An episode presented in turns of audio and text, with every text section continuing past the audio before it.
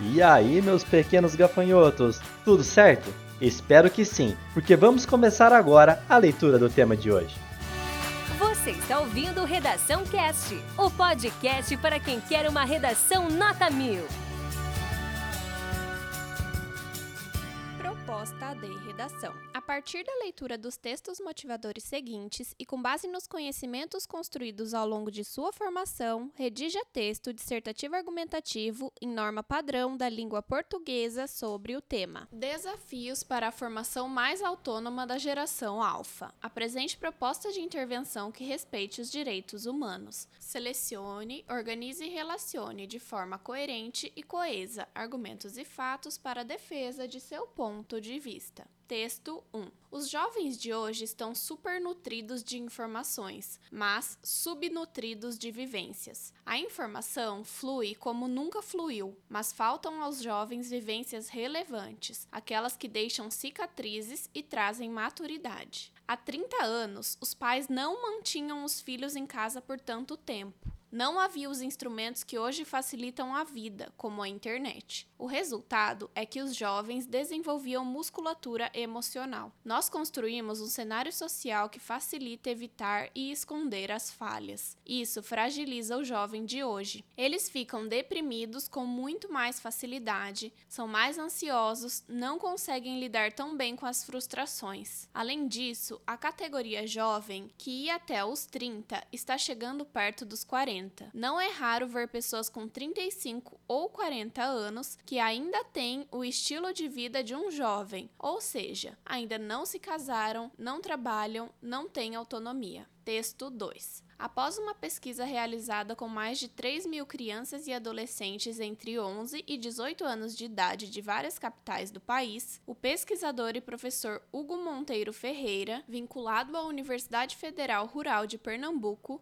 o FRPE, lançou o livro A Geração do Quarto, sobre bullying, cyberbullying e questões emocionais enfrentadas pelos jovens. Para o autor, a obra serve de alerta para pais e mães. Há um grupo de meninas e meninos de 11 a 18 anos, frágeis emocionalmente, que demonstram sérios problemas de convivência entre os seus pares e também com os adultos com os quais convivem. Eles passam mais de 6 horas por dia visivelmente isolados, o que demonstra profundo sofrimento psíquico, explica Ferreira. O autor conta que o título do livro faz referência ao local onde grande parte das crianças e adolescentes desta geração passam a maior parte parte do tempo. A esse grupo de meninos e meninas chamei de geração do quarto, uma vez que todos possuem uma característica comum: passam muito tempo dentro desse cômodo, com quase nenhuma interlocução com as pessoas que moram na mesma casa, muita dificuldade de dizer o que sentem e um potencial de violência contra si ou contra o outro muito intenso, muito forte, comenta o autor. Texto 3. Durante muito tempo, acreditou-se que, quanto mais desenvolvida intelectualmente fosse uma criança, mais chances ela teria de alcançar sucesso na vida adulta. O segredo seria, então, absorver ao máximo o conhecimento transmitido em sala de aula, conciliá-lo com cursinhos preparatórios e entregar um boletim recheado de notas azuis em casa. O que a experiência da vida adulta sugere, no entanto, é que, apesar de importante, o esforço se tornou insuficiente diante da complexidade das relações adultas e da dinâmica do mercado de trabalho.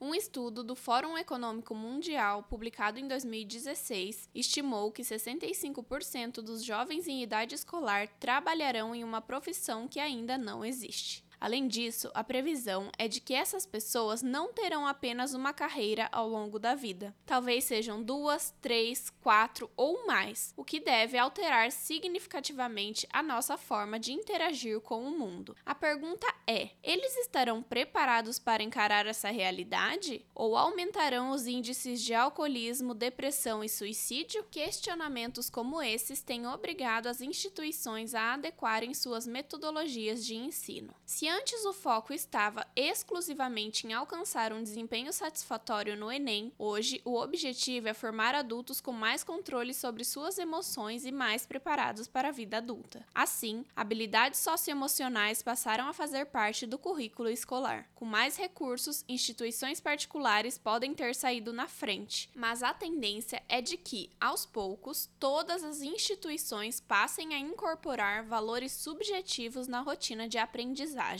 como empatia, autonomia, confiança, responsabilidade e paciência. Texto 4. A geração alfa também é conhecida como geração floco de neve, devido a serem mais vulneráveis e frágeis em relação a frustrações e problemas relacionados consigo mesmo. São mais inseguros, hipersensíveis a críticas e egocêntricos. As características que definem esse comportamento da geração alfa estão relacionadas à superproteção dos pais, devido à síndrome do imperador, em que eles crescem com alto grau de importância e a grande proteção familiar em proporcionar todos os desejos dos filhos. Além disso, outro ponto fundamental que caracteriza as crianças dessa geração envolve o egocentrismo. Elas se sentem extremamente especiais e únicas, o que as leva também a se sentirem inseguras, por serem criadas em um ambiente totalmente seguro dentro de uma zona de conforto. Assim, tendem a ter medo de fracassar e de encarar as situações.